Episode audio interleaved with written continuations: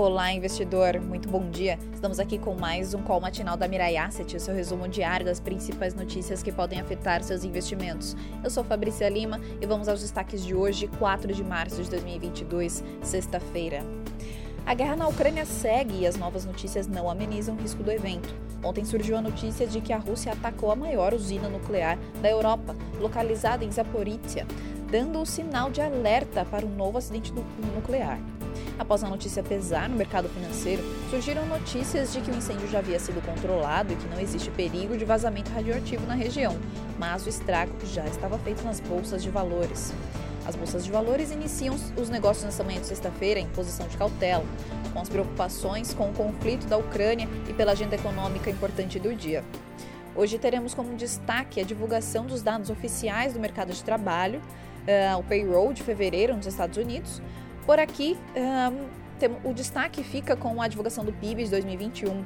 As incertezas geradas pela guerra continuam impactando o mundo, seja com pressão inflacionária, risco de um novo é, desabastecimento de insumos e incertezas crescentes em vários aspectos. Como o fluxo de notícia não ajuda e lá fora as bolsas de valores estão pesadas, é possível um ajuste para o Ibovespa hoje, uh, que tem conseguido se desvincular do mau humor externo mas ficou alerta para o fluxo de recursos de investimentos estrangeiros que pode mudar tudo. E essa é a opinião dos nossos analistas fundamentalistas. Vamos agora para a abertura uh, das bolsas e commodities. O Ibovespa fechou ontem em uma leve queda de 0,01% a 115.166 eh, pontos. O dólar caiu 1,55% a R$ 5,05. Nasdaq com uma queda de 1,56% e a Selic acumulado no ano está em 1,57%.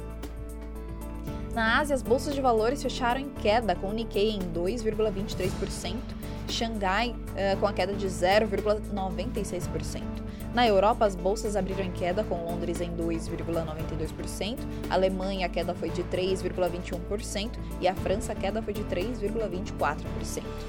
Nos Estados Unidos, os futuros das bolsas de valores abriram em queda moderada, com Dow Jones com 0,74%, S&P em 0,73% de queda e Nasdaq com 0,75% de queda. O Ibovespa Futuro abriu em uh, 0,45% de queda a 115.848 pontos.